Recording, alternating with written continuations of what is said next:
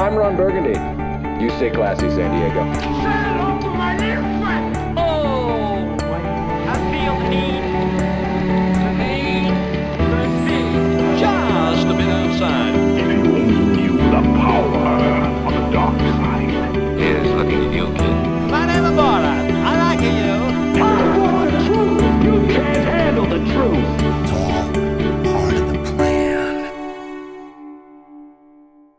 Bienvenidos al nuevo episodio del podcast oficial de Cine Express, tu portal puertorriqueño para todo lo relacionado al mundo de las películas. Mi nombre es Fico Canjiano y estoy aquí acompañado por el- mi amigo y colega, el señor Luis Angelet. ¿Cómo estás, Luis? ¿Todo bien? Todo bien, vamos Qué allá. bueno, qué bueno. Vamos rápido con lo de trending. Este, gracias a todos los que nos están escuchando. Vamos a hablar un poquito aquí de cine, de las últimas cosas que, que han pasado y, vale la pena aquí hablar y especular y, y, y nada, have fun con it. Así que nada, vamos con, lo, con el área de trending topic.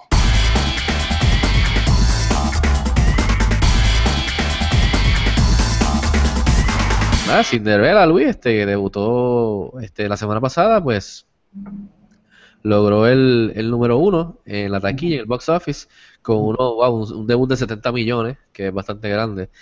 Eh, seguido por Run Night, la película de Liam Neeson con unos 11 millones, y Kingsman todavía en el, está en el top 5, número 3 con 6 millones, ya va por 107 millones. Chappie, que fue bastante decepcionante, pues 5 millones para 23 en su segunda semana.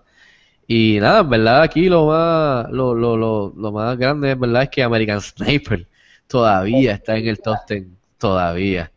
Y está, hizo como casi 3 millones y va por 341 millones. Que by the way, leí que se convirtió en la película número uno eh, en los Estados Unidos del, del 2014, que antes de eso de ella era The Hunger Games. Así que todavía está en el top 10, que eso me- me es bien bastante impresionante. Este, nada, aparte de Cinderella, que está muy bonita la película y en verdad se la recomiendo que vayan con, con los, con los, con los niños, con sus nenas. Y, y es para los adultos también, muy bonita. Eh, yo le di tres estrellas y media de cinco, me gustó. Luis, ¿qué, qué te parece el, el box office de esta semana? ¿Alguna sorpresa aparte de American Sniper? No sé. No, está normal, está normal, está chévere, está, está bien repartido. Ya que no sé cómo se supone que sea en esta época. A esta época ya vamos calentando porque entramos a, abril, Fast and Furious, y después ya mismo viene Avengers. Ya entramos en verano, así que se supone que pick up y todas las películas hagan más chavitos. Así que nada, este, vamos a ver si Disney, este, Disney y Cinderella aguantan, que ahora vienen unos cuantos. Yo creo que esta semana está follow a los estrenos, así que yo creo que Cinderella puede que se quede, se quede una semanita más. Así que dudo que tres, pero por lo menos una semana en el top, en el- la posición número uno. Nada, entonces vamos con las cosas así que, que valen la pena mencionar.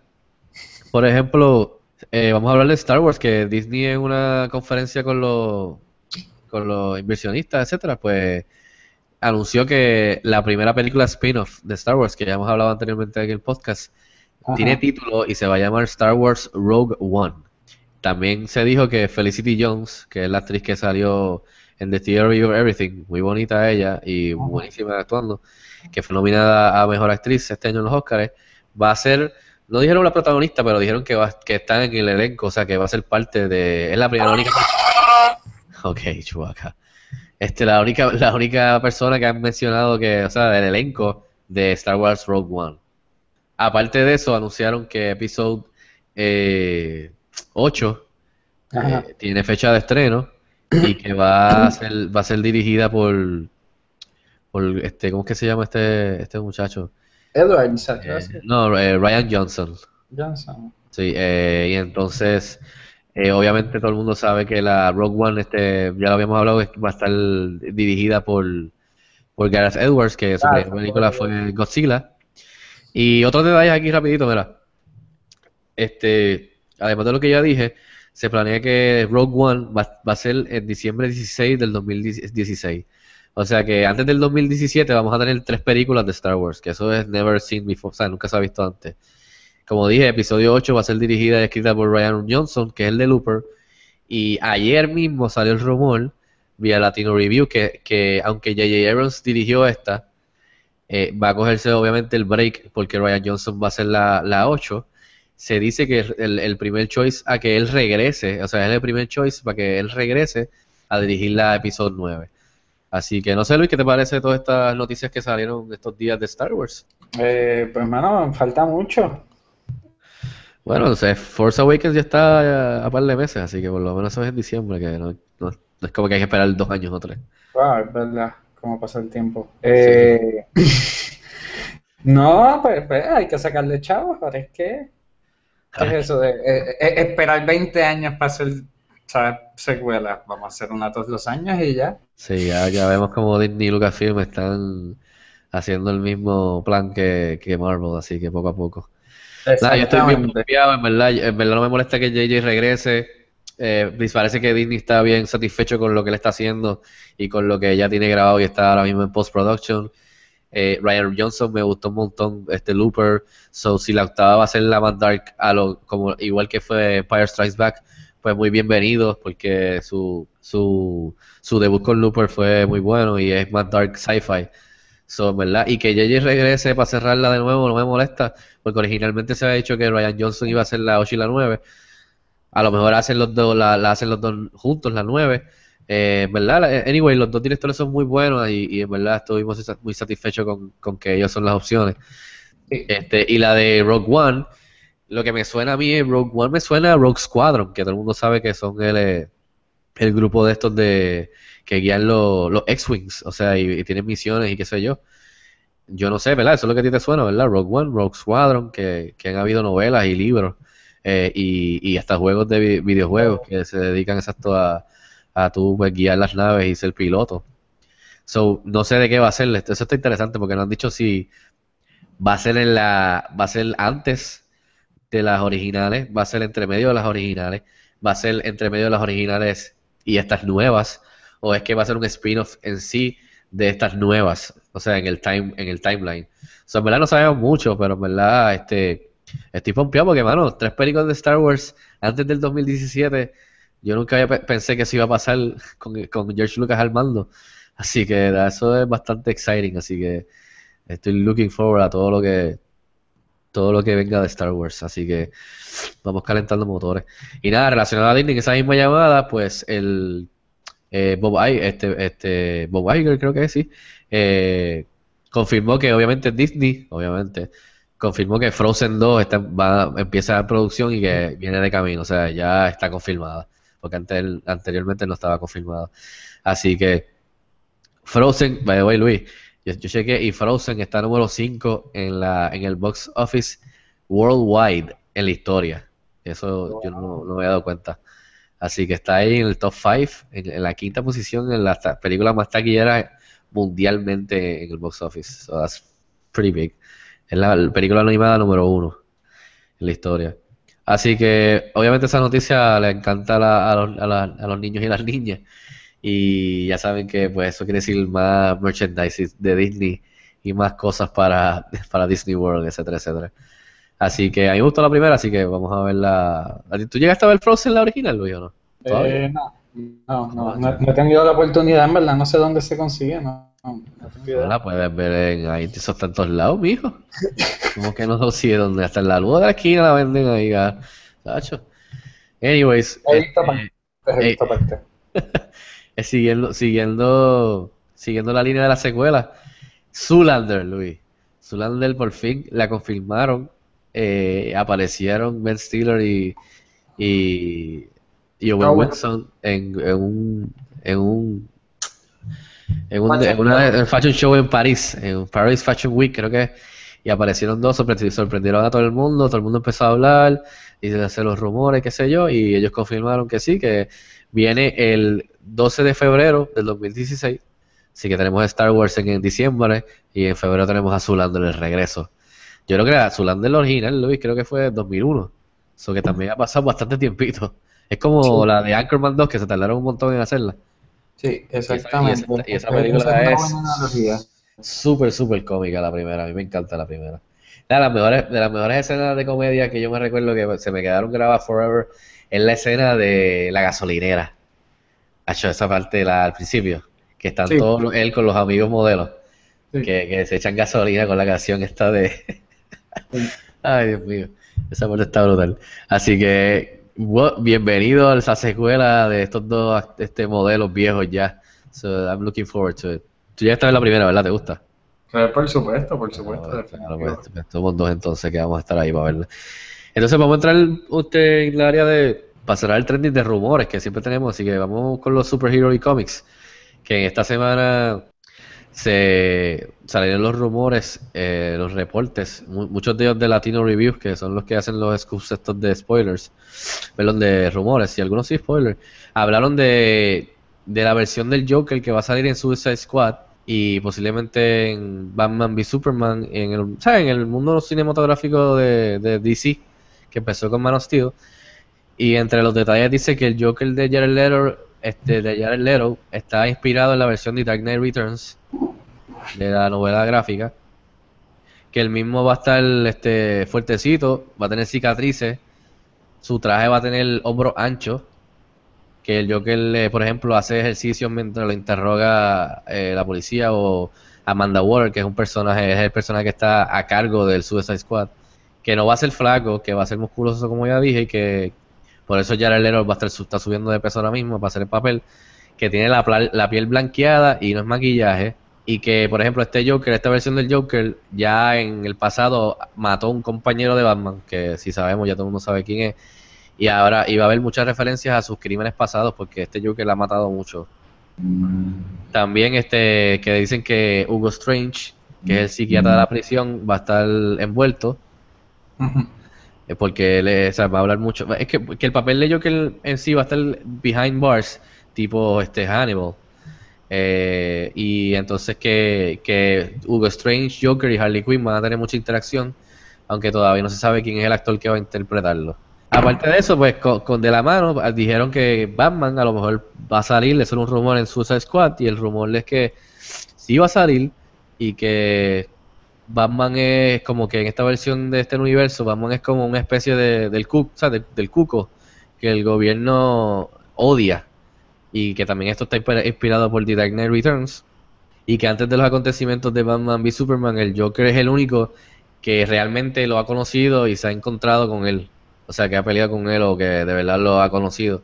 Y que es por eso que Amanda Waller, que ya dije que es la que está encargada de Suicide Squad, este, está tan interesada en hablar con él porque dice que Batman es el- la clave en localizar a los demás super, que obviamente son los de los, los del Justice League.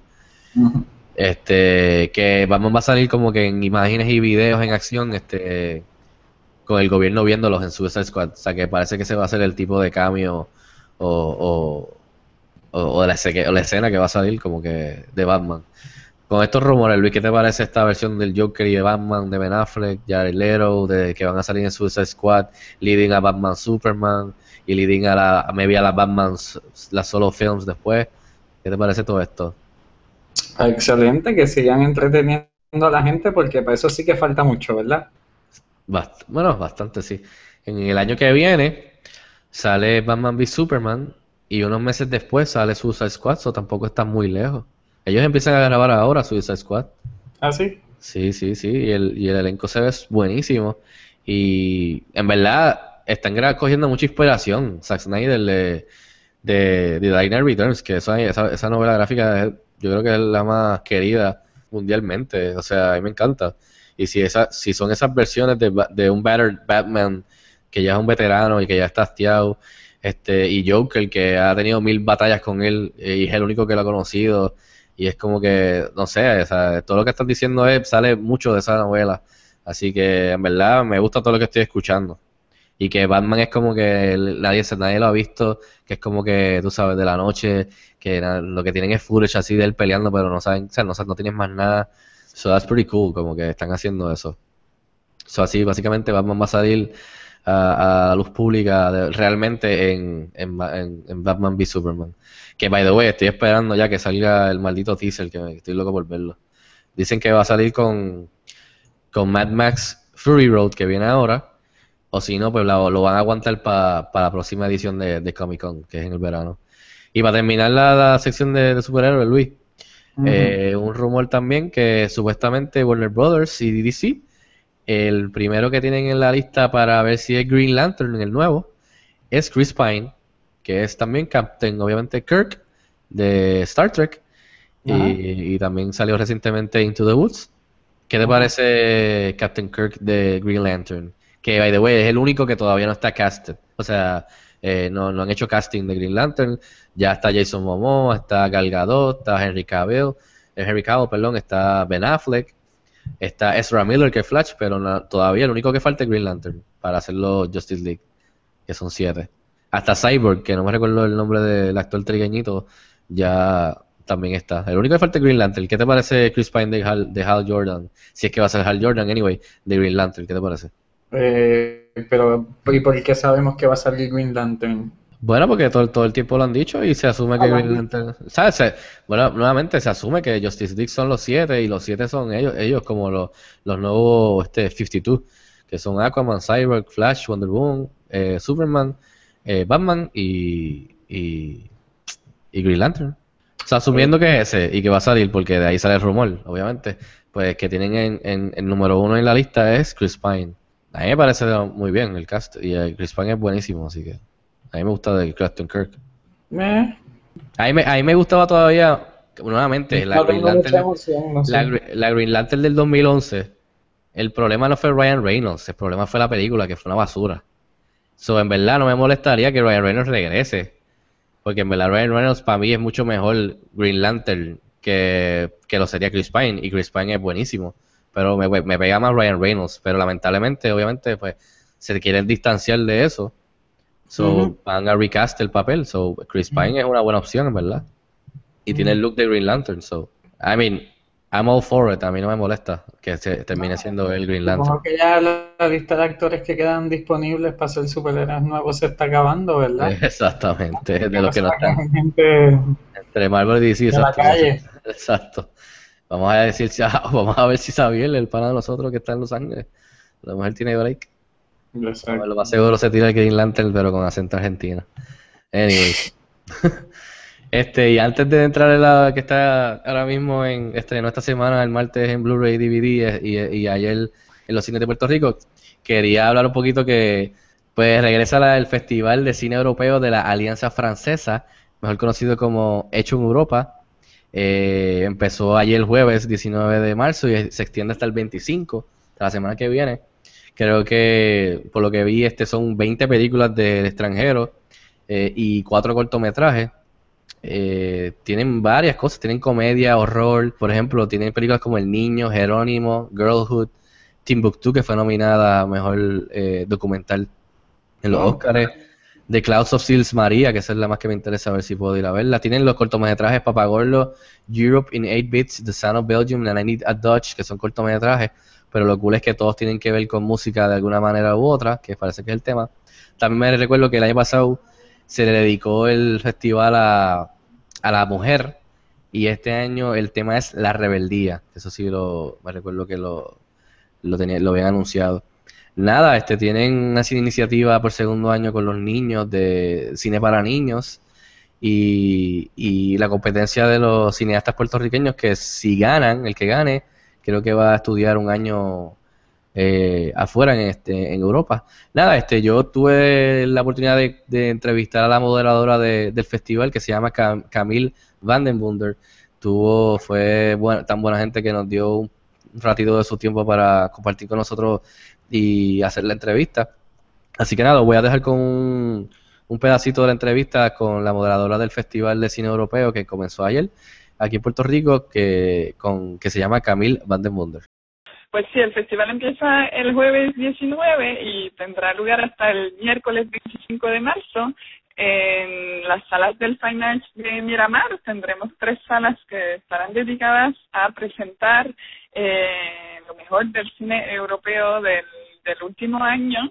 Este año tenemos en la selección eh, 22 ficciones europeas y cuatro documentales, así que tenemos una oferta de 26 películas y además de eso también muy importante una competencia de cortometrajes puertorriqueños, que se estará presentando también seis cortometrajes puertorriqueños inéditos que se han realizado especialmente para el festival. Dentro de la programación se encuentran todos los géneros eh, para todos los gustos. Tenemos comedias, tenemos eh, drama, dramas, drama social, eh, eh, películas eh, de animación, eh, documentales, como se lo he mencionado, que todos los documentales rodean alrededor de la temática de la música. Eh, así que hay realmente una oferta muy variada de más de 10 países de, de, Europa y, eh, y son películas pues que en la mayoría yo creo que casi el 100% o el 90% de seguro nunca llegarán a, a las salas de cine aquí en Puerto Rico, así que es, una oportunidad única para poder descubrirlas y disfrutar de, de más diversidad de cine. Y Camil, vi, vi, eh, en, el, en el comunicado de prensa creo que por segundo año consecutivo van a estar ofreciendo eh, cine para niños y, jóvenes, que me, creo que mencionaste animación, si me puedes decir un poquito sobre eso. Sí, eh, el año pasado hemos empezado una, una, un programa que, que tiene como objetivo de, de traer a las salas de cine a los niños de, de escuelas públicas y, y privadas de Puerto Rico. El año pasado fueron alrededor de 900 estudiantes que pudieron disfrutar de una selección de tres películas que escogemos especialmente para, para ellos. Son películas eh, francófonas que se enseñan en, sesiones mañaneras en el Finex de Miramar. Este año entonces el programa sigue y sigue creciendo. Estaremos recibiendo a más de, de 23 escuelas y son alrededor de 1.200 niños que van a poder venir en las mañanas eh, en proyecciones libres de costo, obviamente, eh, y es una forma para nosotros de fomentar a que desde una edad temprana se pueda disfrutar de cine extranjero, se pueda aprender a ver películas con subtítulos, eh, se pueda desarrollar también eh, la salida al cine como una salida educativa. Nosotros damos talleres a los profesores de antemano, le entregamos guías pedagógicas para que puedan preparar con los estudiantes la, la salida al cine e invitamos a los estudiantes a que después de la proyección nos puedan escribir una pequeña crítica de la película y desarrollar así el, su, su ojo crítico y ir a ver una película obviamente para disfrutarla, pero también para poder analizar eh, problemas de sociedad o temáticas políticas o temáticas mundiales eh, eh, y ver al cine realmente como una herramienta educativa eh, poderosa. Su- Suena como tremenda iniciativa y no tengo duda que va a seguir creciendo cada, con cada edición. Así Sí, que, y, ojalá. y Cami- sí, sí, no, no tengo duda. Y Camilo, una pregunta, yo sé que este año, este año tienen competi- competencia entre los cineastas, Sí, como, como de costumbre, o, o, eh, si puedes hablarme un poquito sobre la competencia de este año. sí, son es el tercer año que logramos a que cineastas puertorriqueños se, se lancen con nosotros en la locura de crear un cortometraje especialmente para el festival.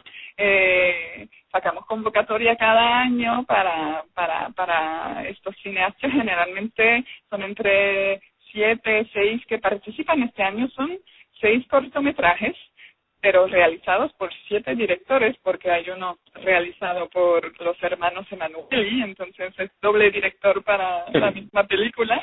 Cada año le, le, le damos una temática común, eh, que este año fue el otro, y les retamos a que escriban y, y produzcan un cortometraje en más o menos en un periodo de seis meses.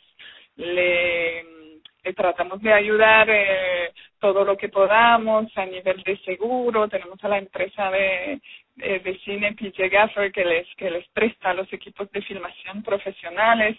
Tenemos a varios apoyos también a nivel de, de postproduction para que puedan pues eh, tener el apoyo necesario para hacer un, un cortometraje de lo más profesional posible y el, premio de esta competencia son dos viajes para, para ir a representar a Puerto Rico en un festival de cine en Europa. Entonces Wow. la idea es pues no solamente traer a la isla lo mejor del cine puerto, del cine europeo, sino que también llevar a Europa lo mejor del talento Exacto, puertorriqueño. exportarlo también, exacto. Wow. Seguro que sí. Suena súper. Eh, pues nada, Camil, te agradezco que hayas tomado un poquito de tu tiempo para poder hablarnos un poquito sobre el festival que comenzó esta semana. Así que te lo agradecemos y te deseamos mucho éxito. Muchas gracias por el apoyo y por el interés. Les esperamos del 19 al 25 de marzo en las salas del Finance de Miramar para descubrir a más de 26 películas europeas Eh, cualquier información adicional sobre las películas pueden entrar en la página festivaldeCineEuropeo.com o llamar al 787-722-3174 y acompáñenos a pelear para que hay, siempre haya más diversidad de cine en Puerto Rico. Eh, mi recomendación es que vayan, eh, porque como ya vamos a entrar yo y Luis ahora, los estrenos de esta semana en sí están bastante flojitos, así que esa sería mi, mi recomendación. Así que nada, Luis, vámonos para lo que estrenó el martes y el jueves en Blu-ray DVD y aquí en Puerto Rico en el cine. Let's go. Gracias, Camil.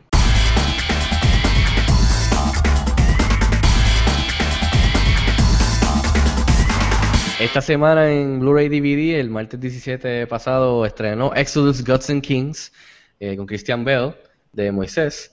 Penguins. Ah, sí, Ah, rápido. ya, rapidito, rapidito. Haciendo el otro día. Sí, eso fue como menos de cinco meses. No, usted más, eso fue en verano, yo creo.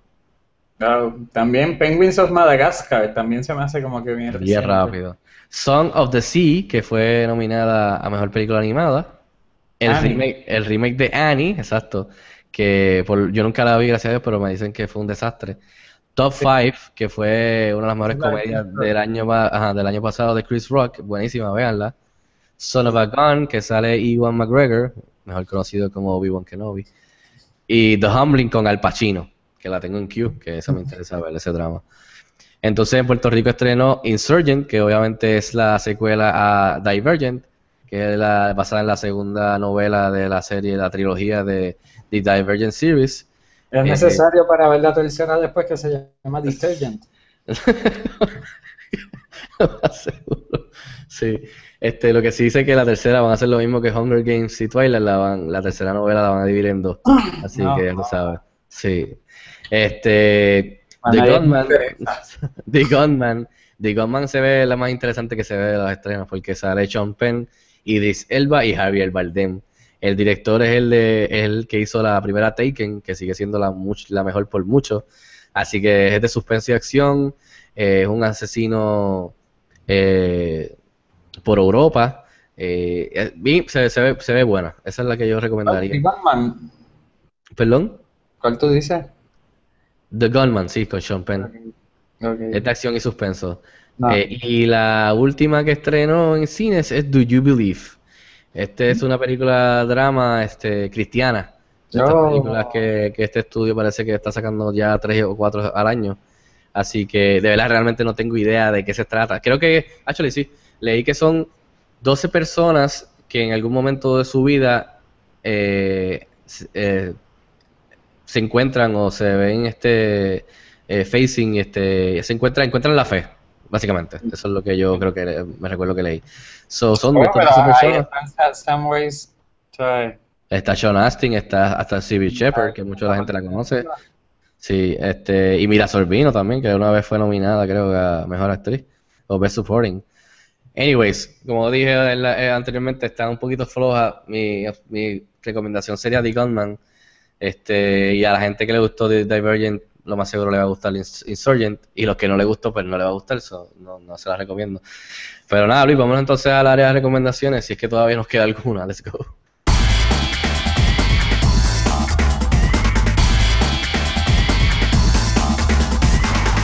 Bueno, en el área de recomendaciones, yo recomiendo este show que dura media hora, empezó hace poco, eh, muy, muy cómico, se llama The Last Man on Earth, que se lo he recomendado a mis panas, este, se lo puse a mi esposa, le, gustó un montón, de verdad que, que es algo diferente y, y todos los episodios sorprenden, que eso es lo más que me gusta, es sobre este tipo que creo que para el 2020, es después de que pasa un virus en, en, la Tierra, pues es el último hombre en la Tierra, básicamente, lo que dice el título.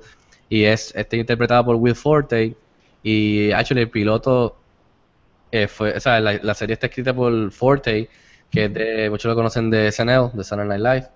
Pero el director, está, están envueltos mucho Phil Lord y Christopher Miller, que son los, los directores de Lego Movie y de eh, ¿cómo se llama esta? La de la película de, de este y Channing Tatum, de los policías. Ah, se me olvidó el nombre ahora. Eh, perdón, 21 Jump Street. Eh, Sí, 21 Jump Street, 22 Jump Street, exacto, eso mismo.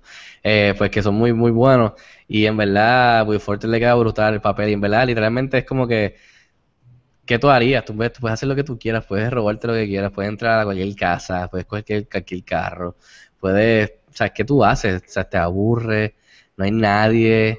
O sea, en verdad, eh, lo que lo que hacen es verdad lo que en verdad realmente yo creo que me la pasaría si uno de nosotros dos se quedara siendo la única persona en la Tierra. Además del aburrimiento y que no puedes interactuar con nadie. O sea, en verdad está bien interesante. Y desde el primer piloto tan, o sea, ya te tiran una sorpresa, sorpresa que cambia todo el show. Y después en el tercer episodio te cambian otra sorpresa que cambia todo el show otra vez y la dinámica. Y en verdad creo que ahora van por los primeros cuatro, o todavía tienen, tienen tiempo de, de, de catch up y verlo porque está muy bueno, así que esa es mi recomendación, The Last Man on Earth. Si no estoy mal, creo que sale en Fox, ¿verdad? En, el canal Fox. Y creo que los domingos, si no estoy mal. Tarde, creo que a las 9. Son verdad, Luis, te lo recomiendo. A ti te va a gustar. Y a todo el mundo me le recomiendo The Last Man on Earth. Wow, qué tremenda idea, en verdad. es un show bien fácil de hacer si eres una sola persona. En, verdad, los, efectos especiales que usan para todo el background está, ¿Ah, está, interesante, está bueno. Sí, en verdad sí. Ah, Así que esa es mi recomendación. Luis, ¿tienes algo que quieras recomendar o te montas en mi bandwagon? Deja ver qué tengo. Eh, supongo que a la gente que le gusta eso está lo del Match Madness, pero ya ni se que ni nada. Eh, pagar las contribuciones. Go UD, Go Dayton, Go Dayton, Go UD, no. Exacto, tú tienes ahí. Y, y en serio, ¿no? El domingo, el clásico. Eso es algo importante, bueno para recomendar. El Real Madrid igual ¿A qué hora, ¿A qué hora, eh? A las, 4. Y ya, eso hay que verlo. De la tarde. Así que eso estaré viendo yo el domingo. Bueno, pues con eso cerramos este episodio. Gracias nuevamente a Camille Vandenbunder de la, de la Alianza Francesa y el festival hecho en Europa. Gracias a Luis por, como de costumbre, acompañarme aquí en, el, podcast. Y más que nada, gracias a los que nos están escuchando, gracias a los que se han suscrito eh, nuevos. Eh, y como de costumbre, se puede suscribir en SoundCloud, eh, en iTunes, para que así tengan acceso a los episodios viejos y los nuevos que automáticamente le van a, salir en su teléfono, en su tableta, en su computadora, en donde sea. También quiero anunciar que ahora Cine Express está disponible en Stitcher Radio, que los que escuchan eh, tienen esa aplicación, pueden bajarle, pueden escucharlo. Así que gracias a todos y nada, este Luis, nos vemos la próxima y que tengan este buen fin de semana y hasta la próxima, nos vemos en el cine.